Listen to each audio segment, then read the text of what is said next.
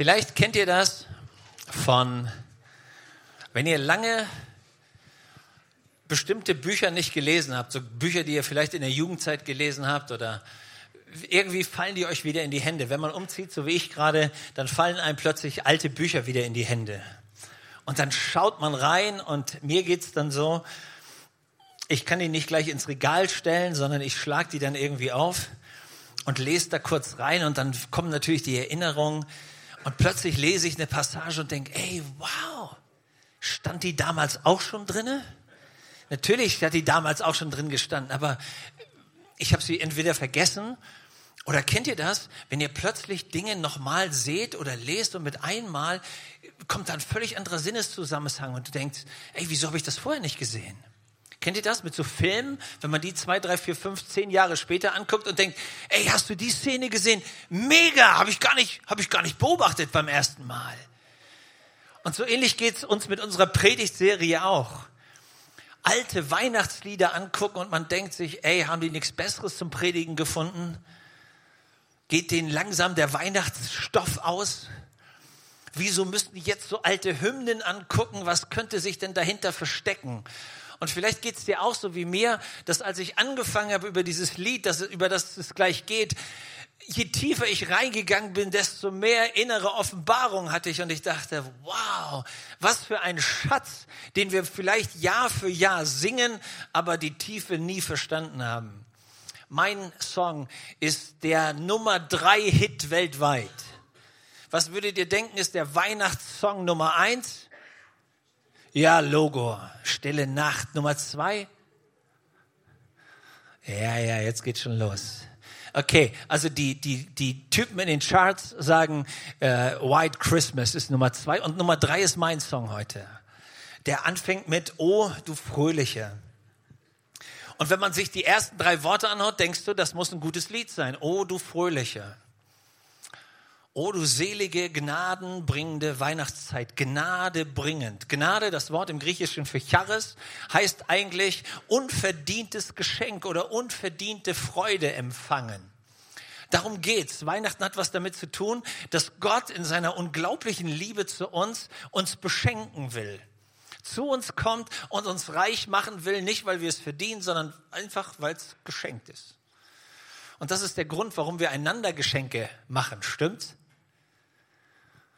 Harald hat sich schon überlegt, was er Steffi schenken kann.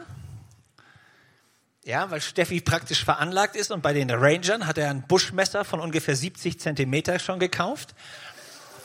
Ja, damit kann sie alles erschlagen. Nein, weiß ich nicht, was sie gekauft haben. Aber ganz ehrlich, bei den Geschenken geht's doch los. Du beschenkst jemanden. Warum machst du das? Einfach, weil du ihn lieb hast, hoffentlich. Wenn du ihn nach Verdienst beschenkst, kennt ihr das, diese Geschenke nach Verdienst? Die Nachbarin kriegt eine Flasche Livio, das ist so ein Öl. Und deiner Frau schenkst du natürlich Chanel Nummer 5, ist doch klar, oder? Und da merkst du schon, innerhalb ist immer noch eine Flasche, ist immer noch Inhalt, aber der Unterschied ist sichtbar. Muss man aufmachen, man kann es auch riechen. Ja, da, da machen wir Unterschiede. Aber wenn du was mit Gnade bekommst, dann kriegst du es einfach geschenkt. Du hast es gar nicht verdient. Vielleicht bist du der letzte Stinkstiefel, aber jemand investiert in dich voller Liebe. Und mit Mal kriegst du ein Riesengeschenk und denkst dir, hm, das ist Gnade. So ist mit Gott. Er kommt in unser Leben rein und er beschenkt uns nicht, weil wir es verdienen. Dieses Lied entstand, geschrieben von einem Mann, sein Name ist Johannes Daniel Falk. Hast du natürlich gewusst, stimmt's? Weil du immer bei den Weihnachtsliedern auch guckst, wer es geschrieben hat, wie sich das gehört für einen ordentlichen Bildungsmenschen in Deutschland. Ich auch nicht, ich habe auch geguckt. 1768 in Danzig geboren. Weiß einer noch, wo Danzig liegt? Also das gehörte früher mal zu Deutschland. Ist heute in Polen, ist da, wo die polnische Revolution mit den Werftarbeitern stattgefunden hat, Lech Walesa und all diese Typen. Aber früher gehörte das zu Deutschland. Und dieser gute Mann, hat da gelebt, als Kind geboren. Sein Papa war Perückenmacher. Das waren relativ arme Leute, die mit irgendwelchem Haarzeug, ob von Vieh oder Mensch, versuchten, Perücken zu machen. Damals hat man eine Perücke getragen, um cooler auszusehen. Kannst du dir das vorstellen? Man fand sich nicht schön genug und mit einer Perücke war man irgendwie würdiger und sah man toller aus. Heute zieht man eine Perücke an, äh, wenn einem die eigenen Haare ausgegangen sind. Damals hatte man genug eigene Haare und hat das trotzdem noch oben drauf gesetzt. Das war das Schönheitsideal. Cool, oder? Männer, steht zu euch. Wenn ihr eine Glatze habt, Perücke hilft auch nicht. Ja, die Bibel sagt, dass alle Haare auf unserem Haupt gezählt sind. So bei manchen hat der Herr wenig Mühe. Ist auch okay. Ja, wir müssen auch Gott ein bisschen die Arbeit abnehmen. Das ist auch hilfreich, oder? So, Perücke ist echt, ist uncool, Leute. Aber damals war das cool. Man hat damit wenig Geld verdient, so dass die gesamte Familie damals einrücken musste, um zu arbeiten und er als Junge auch nicht die Chance hatte, eine wirklich gute Schule zu besuchen, weil man brauchte seine Arbeitskraft. Kinder waren eine Arbeitskraft. Hat sich glücklicherweise ein bisschen bei uns im Land geändert. Wir haben mittlerweile die Chance, in die Schule zu gehen. Was für ein Privileg. Er hatte das Glück, dass es einen Stadtpfarrer gab. Dieser Stadtpfarrer sah in diesem Jungen irgendwas Besonderes. Und er machte sich stark, sowohl bei den Eltern, dass der Junge aus diesem Betrieb rauskam und dass er eine Chance bekam, ein Gymnasium zu besuchen. Er, der Pfarrer sorgte dafür, dass der Rat von Danzig, also die Ratsherren, die Leute, die über das Geld verfügen konnten, ihm Stipendium gaben. Und Leute, dieser Gedanke, den habe ich nicht losgelassen, hat mich nicht losgelassen. Weißt du, dass es Menschen gibt, die in dein Leben investieren, ohne dass du das verdient hast? Ich weiß nicht, ob du dir vorstellen kannst, was für ein Segen das ist, wenn du gläubige Eltern hast. Das hast du nicht verdient. Da investieren Leute in dich. Man hat mal nachgerechnet, bis ein Kind groß ist, haben Eltern bis zu 250.000 Euro in ein Kind reingesteckt. Stell dir das mal vor. Da investiert jemand in dich in Liebe. Du hast das nicht verdient. Aber weil das jemand macht, hast du eine Chance im Leben echt nach vorne zu kommen. Wann hast du das letzte Mal bei deiner Mutter gesagt, ey Mama, danke dafür? Dass du glücklicherweise weißt, wenn du in das Kräuterregal greifst, dass da nicht Arsen drin ist, sondern nur Petersilie. Das beruhigt mich so. Danke, Papa, dass du mich zum Leben befähigst. Danke, Oma, dass du mir jeden Geburtstag 50 Euro zugesteckt hast. Irgendwann habe ich die Stereoanlage zusammengespart gehabt. Und die Oma denkt, hätte ich ihm bloß das Geld nicht gegeben. Ey, wie gut, dass es Leute gibt, die in unser Leben investieren. Dass du in eine Kirche gehst, wo, wo es einen Pastor gibt, der Plan hat, wie es geht. Gibt genug Kirchen, die sind leer und halb tot. Du sitzt heute in einer Kirche, wo das Leben funktioniert. Wo Leute in der Leiterschaft sind, die wissen, was sie tun.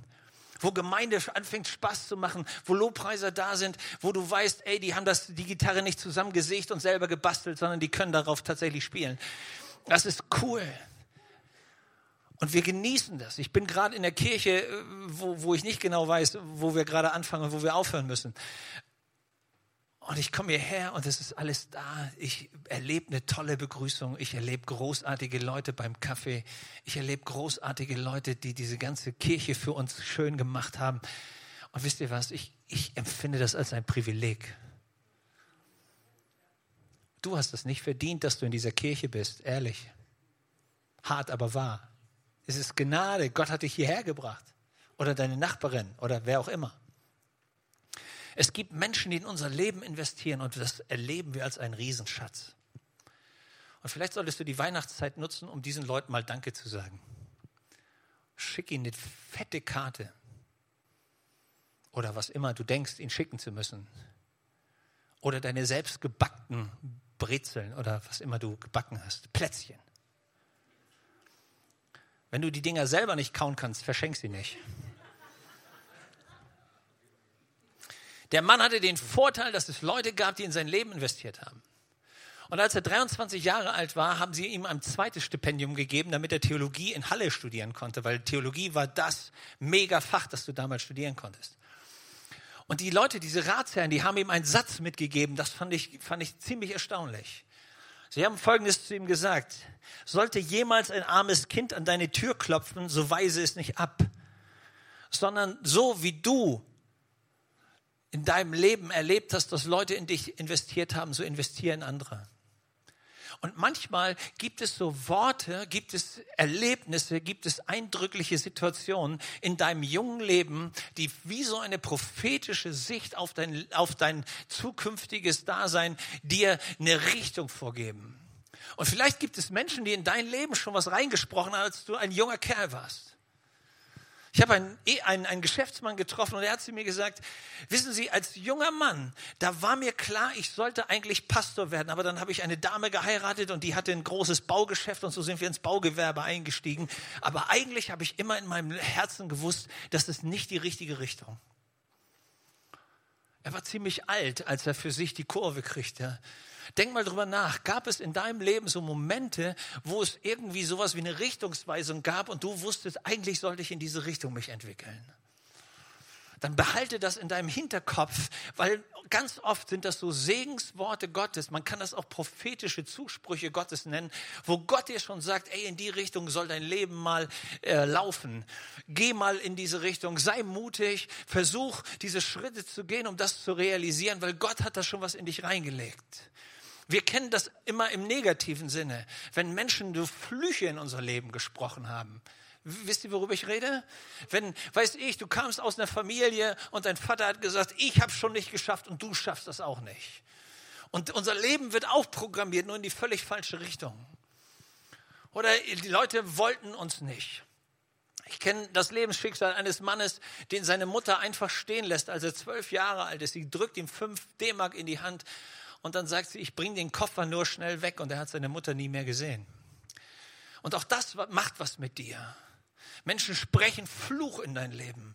Aber Gott gebraucht auch Menschen, um Segen in dein Leben zu sprechen. So, wenn du so einen Gedanken hattest, vielleicht warst du in der Schule und irgendwann kam so eine Idee, das sollte ich machen und du hast dich angefangen in diese Richtung zu bewegen und plötzlich merkst du, das ist wie als wenn es vom Himmel offene Türen gibt und du gehst von einer Tür zur nächsten und irgendwie erstaunlicherweise öffnen die sich immer. Schöne Grüße, der liebe Gott hat einen Plan für dich. Dieser Junge kommt nach Halle und sie nennen ihn Johannes von der Ostsee. Also Halle, Mitteldeutschland. Weiß einer noch, wo Halle liegt? Ja? Also, ja, in Rucksack Deutschland. Also sprich, nein. Psst. Also heute, heute ist ja alles eingedeutscht. Halle, äh, Mitteldeutschland, richtig weit weg. Aber für jemanden, der von der Ostsee kommt, also ich komme ja aus Schleswig-Holstein. Für uns war alles, was hinter Hamburg war, schon Norditalien.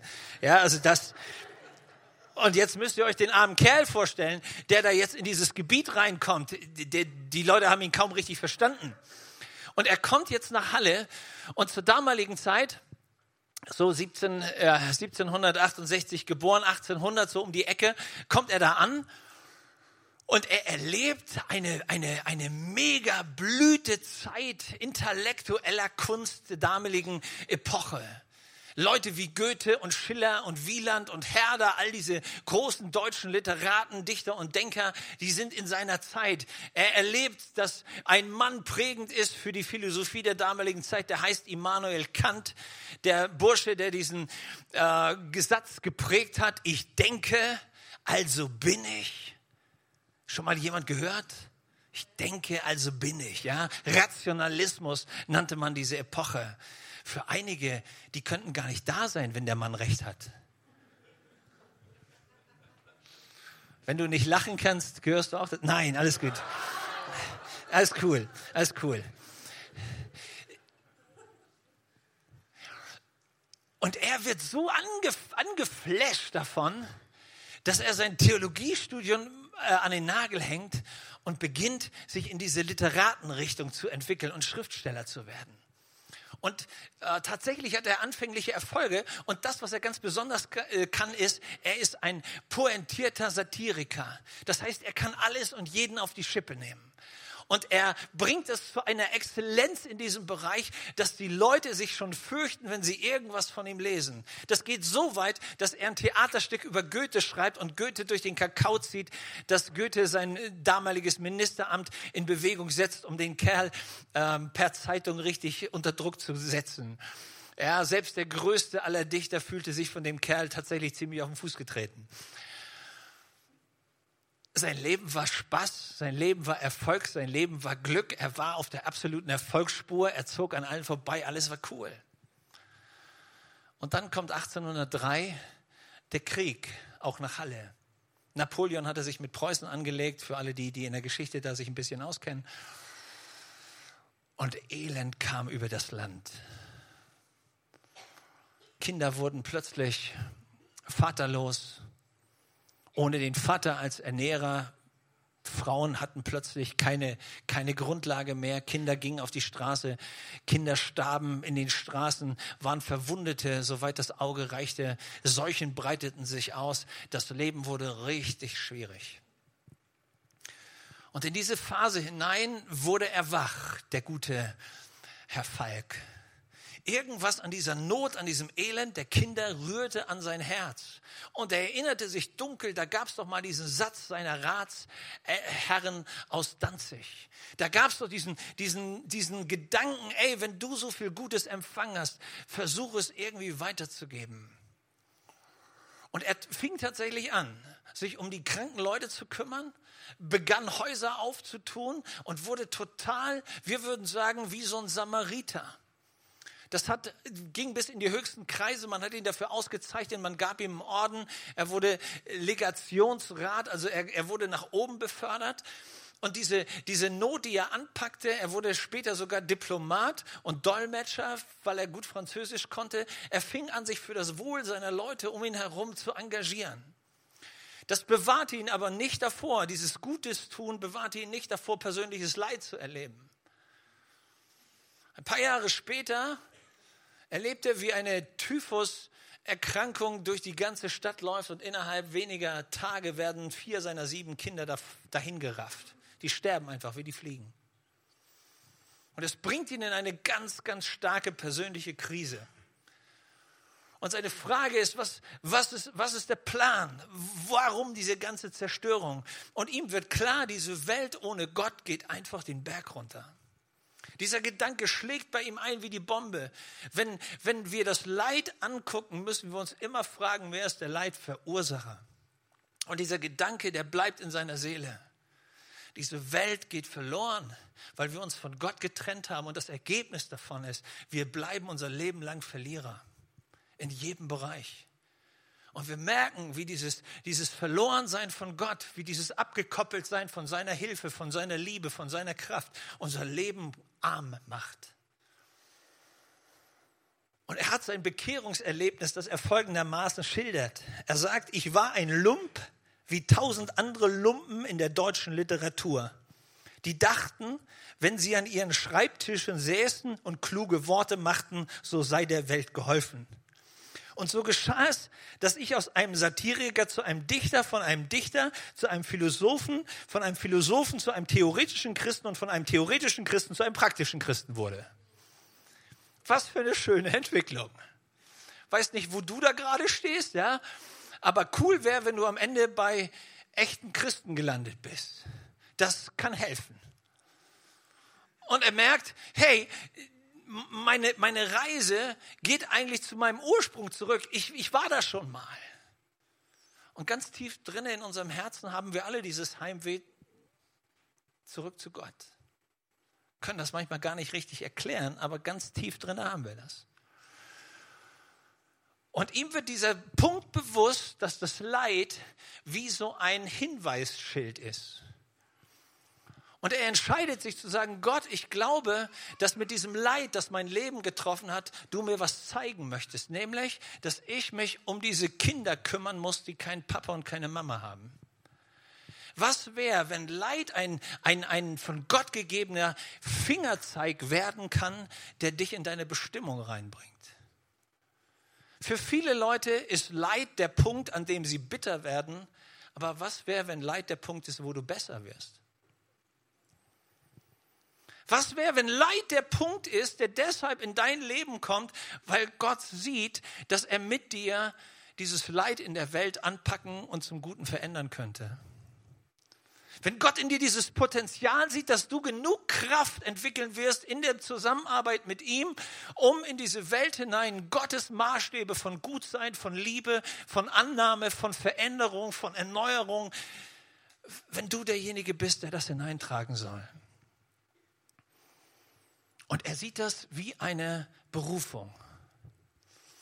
Und er beginnt, Gedanken zu entwickeln, Wege zu entwickeln, um diesen Kindern zu helfen.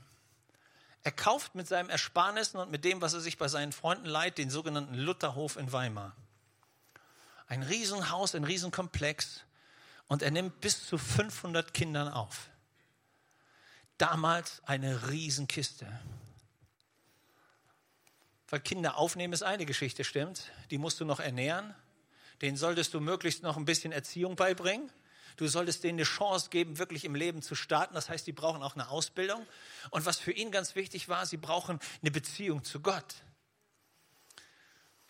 Und jetzt mach das mal alleine. Damals gab es nicht irgendwie, dass du sagen kannst, okay, ich gehe zum Sozialamt, die geben mir bestimmt was. Das gab es alles nicht sondern für ihn war klar, wenn ich anfange für diese Kinder zu sorgen, dann muss ich mir überlegen, wo bringe ich die Finanzen hin, wo hole ich die Leute, die diese Kinder betreuen, wie kann ich diese Kinder echt weiterbringen, wo kriege ich Arbeits, Arbeitgeber, die diese Kinder überhaupt einstellen, wie schaffe ich dieses gesamte Umfeld. Und dieser Mann wurde tatsächlich agil, sodass sein Haus, sein, äh, sein Lutherhof zur ersten sozialreformatorischen ähm, pädagogischen Einrichtung wurde, deutschlandweit.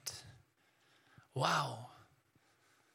Und sein Modell machte Schule. Es ging bis nach Hamburg. Wichern, das sogenannte Raue Haus, ist eine Institution geworden. Und alle die Leute beziehen sich auf Falk als den ersten, der dieses Werk anstieß. Und der Mann kämpft und am Sonntagmorgen hatte er eine Idee übernommen. Das hatte er aus Amerika und aus England gehört. Da gab es die sogenannte Sunday School. Und so dachte er, hey, das ist doch super, meine Kiddies, die wirklich aus der Gosse kommen, die oft aus Gefängnissen kamen, die keine Chance hatten, die man keine Schule gegeben hat. Ich will ihnen was beibringen. Und so war der Sonntagmorgen dafür da, dass man lesen und schreiben lernte, dass man Lieder sang über den Glauben, dass man die Bibel kennenlernte. Und ich mag diesen Satz. Die Zeitung wurde auf ihn aufmerksam und man brachte Reportagen über ihn und seine Arbeit und einer davon hat geschrieben, können Sie das sehen, Könnten Sie das sehen, Sie würden sich freuen und Gott preisen. Kinder von Räubern und Mördern singen Psalmen und beten. Ey Mann, wir würden uns freuen, wenn unsere christlich erzogenen Kinder so wären. Dass das nicht die letzten Räuber sind, die wir da zusammen erziehen. Nicht bei uns, ich meine nur woanders. Aber hey, wir spüren die Herausforderung, stimmt's? Kindern die richtige Prägung mitzugeben, ist gar nicht so einfach. Ehrlicherweise, der sammelte, man sagt, dass man, er sammelte den Schrott von der Straße. Und mit der Liebe Gottes veränderten sich diese Kiddies. Wow. Und ich dachte, was hatte dieser Mann verstanden? Und wir erinnern uns noch an den Satz seiner Ratsherren. Und wir merken, da war was Prophetisches drinne, was sein Leben prägen sollte.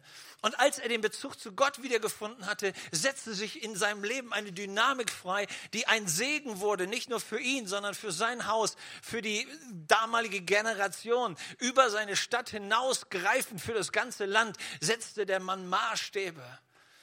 Und ich dachte, hey, was kann passieren, wenn das Leid, das in dein Leben reingekommen ist, dich nicht verbittert, sondern du merkst, Gott ist trotzdem mit mir und er gibt mir die Kraft, aus diesem Bitteren was Süßes zu machen, aus diesem scheinbaren vom Teufel niedergeschlagen werden, etwas zu bauen, was das Reich Gottes groß macht und was für viele, viele Leute ein Segen wird. Fang an darüber nachzudenken, ob die Bereiche in deinem Leben, wo du sagst, ey, warum hat das Schicksal mich da so geschlagen? Was wäre, wenn du mit der Hilfe Gottes daraus einen Riesensegen machen könntest? Und der Feind deiner Seele die größte Niederlage erleiden müsste, weil du es mit Gottes Hilfe geschafft hast, das Bittere wieder süß zu machen. Wow. Was hätten wir für eine Chance? Der Mann stirbt im Alter im 1826. Und in Weimar steht sein Denkmal und dort gibt es eine Grabinschrift.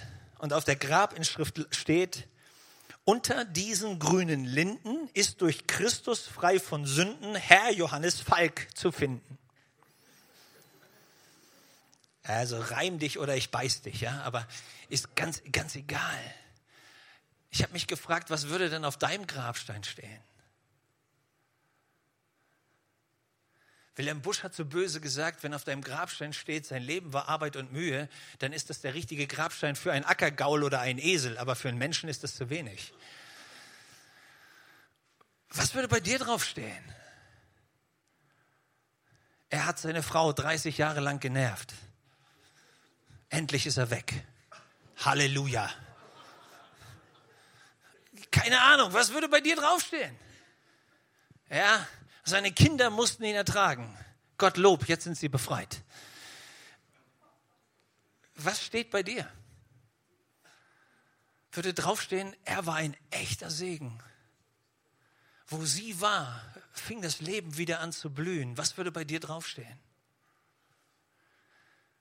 Leute, es ist gut darüber nachzudenken, ob unser Leben für andere ein Segen war oder nicht. Weil das ist unsere eigentliche Bestimmung. Wenn wir diesen komischen Kreislauf von ich, mir, meiner, mich mal durchbrechen können. Und das ist der Grund, warum wir Weihnachten feiern. Weil Gott hat diesen Kreislauf durchbrochen und er kam zu uns, um uns seine Liebe zu offenbaren. So, das ist der Grund. Gott wird Mensch. So glaube ich, dass wir die Berufung haben, wieder Menschen zu werden, um anderen Segen zu sein. Das ist der eigentliche Sinn. Der Sinn von Weihnachten ist nicht, dass du die größten Gänsebraten zu Hause hast. Ja, dass du mit deiner Putenkolle den Nachbarn erschlagen kannst. Das ist nicht der Sinn. Wenn du dich jetzt fragst, wann kommt der aufs Weihnachtslied? Jetzt kommt der Moment. Es brauchte den Vorlauf. 1816 schrieb er dieses weltberühmte Lied, O du fröhliche Oh du selige, gnadenbringende Weihnachtszeit. Und jetzt musst du aufpassen, weil solltest du jemals bei Herrn Jauch mitspielen und es kommt die Millionenfrage, das wird hier die Millionenfrage. Wie heißt die zweite Strophe? Und die zweite Strophe heißt, oh du fröhliche, oh du selige, gnadenbringende Osterzeit. Hast du das gewusst? Das ist tatsächlich die original zweite Strophe. Und die original dritte Strophe heißt, O du fröhliche, O du selige, Gnade bringende Pfingstenzeit. Denn ursprünglich war es dieses ähm, drei, wie heißt, wie heißt es, drei, Dreierfeste Tageslied. Ursprünglich war dieses Lied nämlich gar kein Weihnachtslied sondern er hat es geschrieben, um diese drei Feste zu verbinden und für die Kinder einen möglichst simplen Reim zu finden, wo sie die wichtigsten Stationen des christlichen Glaubens begreifen konnten. Und das beginnt damit, dass Weihnachten, ja, Gott kommt. Gnadenbringende Weihnachtszeit. Ja, wenn Christus geboren wird. Welt ging verloren, Christ ward geboren. Das ist das Erste, was passieren muss, wenn wir mit Gott unterwegs sind. Diese Erfahrung, wo Gott mit seiner Liebe seinen Sohn Jesus als den Retter in unser Herz hinein offenbart und Jesus in uns geboren wird. Das ist super. Das Zweite, das kommt aber jetzt erst, nämlich das war die Strophe, O du fröhliche, gnadenbringende Osterzeit, Welt liegt in Banden, Christ ist auferstanden, freue dich. So hieß die zweite Strophe mal ursprünglich. Und wir spüren was von dem Geist, der da drin steckt, stimmt's? Nämlich, dass es großartig ist, wenn, wenn du mal eine Entscheidung dafür getroffen hast, dass Jesus in dein Leben gekommen ist. Aber Leute, wenn wir dabei stehen bleiben, dann ist es zu wenig. Was du brauchst ist, dass Jesus mit seiner Kraft und Herrlichkeit auch in dir aufersteht und mit der Auferstehung das Böse in dir besiegt und mit der Kraft Jesu Christi, was in deinem Leben neu wird, sodass du sagen kannst, diese Auferstehungskraft, die in Jesus war, die wohnt auch in mir und das macht mich zu einem veränderten Menschen. Leute bleiben ja nicht bei Weihnachten stehen. Ich erlebe das immer, dass Leute zu mir sagen, ja, wissen Sie, ich bin auch irgendwie ein Christ oder ich bin katholisch oder ich bin kathogelisch oder was auch immer du sein kannst, ja. Leute, das könnt ihr in die Tonne packen. Das hilft niemanden sondern das, was uns verändert, ist, dass der Herr Jesus Christus in uns lebendig ist und dass seine Kraft uns verändert, damit wir seinem Bild ähnlich werden, dass man Jesus in uns sieht. Aber dabei blieb er nicht stehen, weil er wusste, das ist nur Punkt Nummer zwei. Es braucht auch noch Punkt Nummer drei. Deswegen steht das, dass Jesus der Herr ist, Christ unser Meister, er heiligt die Geister. Ich fand dieses Wort so schön. Geister war ein Bild für die Seelen der Menschen. Und das, was wir brauchen, ist, dass der Heilige Geist kommt und mit der übernatürlichen Kraft uns heiligt und verändert und wir mehr und mehr in das Bild reinkommen, das Gott von uns hat und in die Berufung. Bleib nicht dabei stehen, sondern streck dich aus und sag, Gott, ich brauche alles drei. Du musst in mir geboren werden. Ich brauche deine Auferstehungskraft, aber ich brauche auch den Heiligen Geist, dass ich Power habe. Halleluja. Das stand da mal ursprünglich. Also solltest du bei Herrn Jauch sein und die Frage lautet, wie hieß der ursprüngliche Text? Des Weihnachtsliedes oder Fröhliche, du wirst die Million machen. Ja? Und du gibst der Gemeinde zehn Prozent davon nachher. Halleluja. Der eigentliche Text kommt jetzt. Der wurde ein Jahr nach dem Tod von seinem Mitarbeiter, Herrn Heinrich Holzschuher, dazu gedichtet. Es beginnt immer noch mit Welt ging verloren. Lass uns über diese Nachricht nachdenken. Welt ging verloren. Das ist, das ist wie so ein Fakt. Und ich habe darüber nachgedacht und ich merke, das berührt bei mir gar nichts. Welt ging verloren. Klar, irgendwer geht verloren, das ist immer so. Schwund ist immer dabei. Wisst ihr, wann der Gedanke merkwürdig wird? Wenn du plötzlich sagst, Pauline ging verloren. Joshua ging verloren. Louis geht verloren. Wie immer deine Kinder heißen. Und plötzlich merkst du, ey, du willst nicht, dass irgendeiner verloren geht, stimmt? Und schon gar nicht deine eigenen Kinder oder deine Enkel oder deine Nachbarn. Und plötzlich spüren wir was von der Tiefe dieses Verses. Die Welt geht verloren. Kannst du Weihnachten feiern und zugucken, wie der Nachbar verloren geht.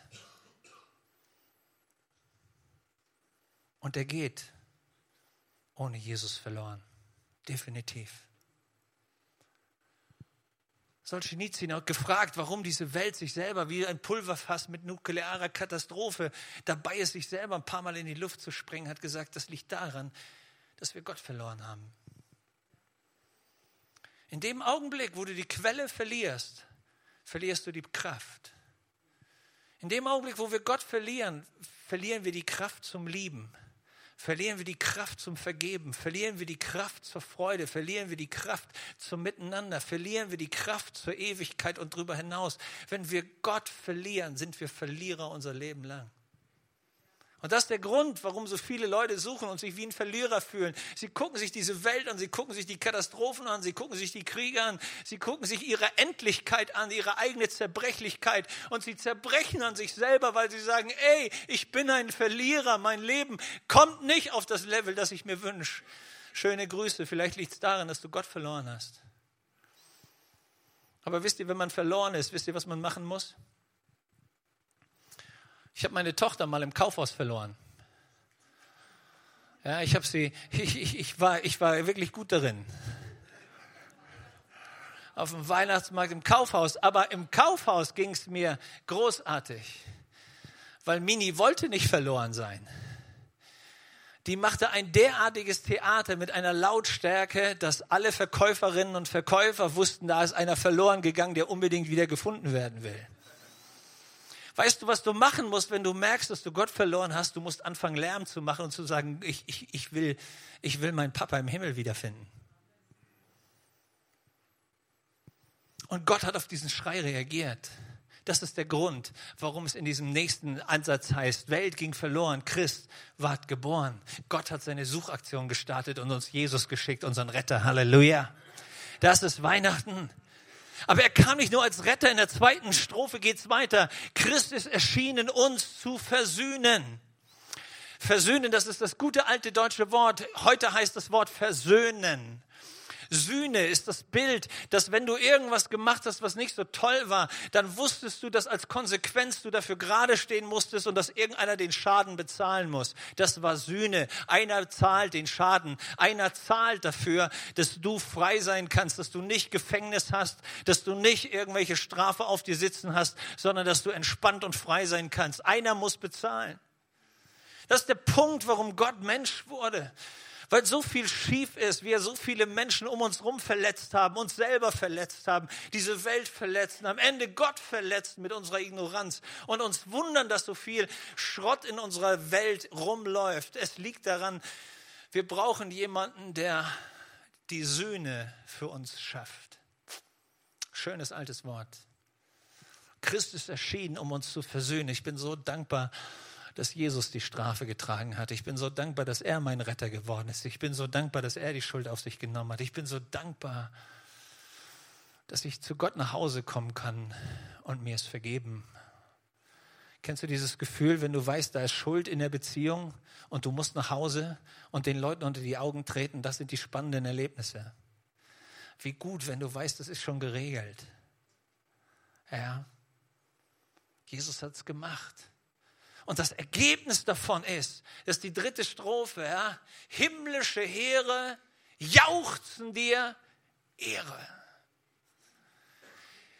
in der Bibel steht, wenn ein Sünder nach Hause kommt, wenn einer, der verloren war, nach Hause kommt, wenn du verstanden hast, aus der Gottesferne zurückzukommen, aus der Gnade der Liebe Jesu Christi zu Gott, dem Vater, nach Hause zu kommen, dann sagt die Bibel, ist Freude im Himmel über jeden Sünder, der nach Hause kommt. Himmlische Heere jauchzen die Ehre. Das ist der Plan, den Gott hat. Das ist, warum er Weihnachten installiert hat, weil Gott möchte wieder diesen Jubel in seinem Haus, dass seine Kinder nach Hause kommen, dass er sie lieben kann, dass er sie segnen kann, dass er ihnen, dass er ihnen seine Gnade anbieten kann, dass er sie füllen kann mit all dem Guten, was er hat. Das ist das Herz eines Vaters. Die Bibel nimmt dieses Bild des verlorenen Sohnes. Als der nach Hause kommt, steigt die Party, Party bei Fati. Ja, das ist, was eigentlich passieren muss. Wenn Gott nach Hause ruft und wir nach Hause kommen. Als ich zum Studieren weg war und nach fünf Jahren zum ersten Mal nach Hause gekommen bin, das vergesse ich nie. Ich kam nach Hause, mein Vater stand da, die Tränen liefen über sein Gesicht. Und er nahm mich in den Arm und sagt, Junge, ich habe schon so lange auf dich gewartet. Wusstest du, dass das mit Gott genauso läuft? Dass er sagt, ey, ich habe schon so lange auf dich gewartet. So oft zu deinem Herzen geredet, dir Leute vorbeigeschickt. Und ich hätte mir gewünscht, dass du Ja sagst. Aber dann erlebst du diesen Moment. Wisst ihr, was mich beeindruckt hat? Jetzt kommt der Gedanke, den ich großartig finde, deswegen zum Schluss. Als ich recherchiert habe, habe ich festgestellt, dass es ein Lied gab in Amerika. Das war das Befreiungslied der schwarzen Leute. Die haben ein Lied geschrieben, das heißt We Shall Overcome. Wir werden irgendwann überwinden. Und die ganzen Hippies, so wie ich, aus, der, aus demselben Jahr, aus derselben Jahresphase, ja, wir konnten, wir konnten den Song noch singen. Ja, we shall overcome, we shall overcome, we shall overcome one day. Deep in my heart, I do believe we shall overcome someday. Und wenn du die Melodie langsam singst, dann merkst du, das ist dieselbe, dieselbe Melodie wie Odo Fröhliche.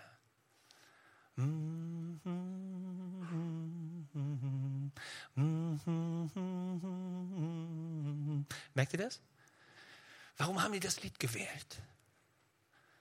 Warum haben die das Lied gewählt, um darauf diesen We Shall Overcome Song zu machen? Weil sie wussten, dass am Ende unseres Lebens, wenn wir mit Gott in Verbindung gewesen sind, werden wir gewinnen. Wir werden siegen. Und wir werden erleben, wie der Himmel aufsteht und jubelt, wenn wir nach Hause kommen. Wenn Gott alle Tränen abwischen wird, wenn kein Leid mehr da ist, wenn Freude pur da sein wird, dann wirst du singen wie die Engel, wirst du singen, wie der ganze Himmel singt. Freue dich! Weil das Christensein damit zu tun hat, dass wir diesen befreienden, wunderbaren, großartigen Gott erlebt haben. Halleluja. Und wisst ihr, was das Beste ist? Das Beste an Weihnachten, es gibt immer gutes Essen. Wisst ihr, was in der Bibel steht, wenn wir nach Hause kommen? Dann gibt es, dann gibt es das Mahl Gottes mit seiner Gemeinde. Das, was mich an Gott so begeistert ist, dass immer, wenn irgendwas wichtig war, dann gab es was Gutes zu essen. Als Abraham von Gott die Verheißung bekommt, dass er einen Sohn bekommt mit 100 Jahren, dann ist er mit Gott zusammen. Als das Volk am, am Berg Sinai ist und sie machen den Bund mit Gott, dann essen sie zusammen. Als Jesus Petrus nach seinem Versagen zu sich einlädt, dann macht er ihm Frühstück. Und wenn Gott auf deiner Seite ist und er dein Hirte ist, dann steht im Psalm 23, dass sogar die Feinde zugucken, wie der Herr dir den Tisch deckt. Und das Zeichen, das Gott gegeben hat, um uns klarzumachen, wie sehr er unsere Nähe wünscht, ist in dem, wir nennen das in der Kirche das Sakrament des Abendmahls. Was wir damit sagen wollen, ist, es ist uns so besonders, dass immer, wenn Gott dir sagen will, ich liebe dich und ich bin mit dir und ich bin auf deiner Seite, dann lässt er dich schmecken und sehen, wie gut er ist und dann feiert er mit uns Abendmahl. Ich lade all die Leute ein, mit uns das Abendmahl auszugeben. Und behalte es in deinem Herzen. Die Botschaft Gottes ist, freu dich, weil es einen Gott gibt, der dich sucht, der dich nicht verloren sein lässt, der dir seinen Sohn gibt, der dir Vergebung schenkt, der dich annimmt und der dir Freude, die Fülle gibt. Das ist das Leben, das wir leben dürfen in der Kraft Gottes. Halleluja.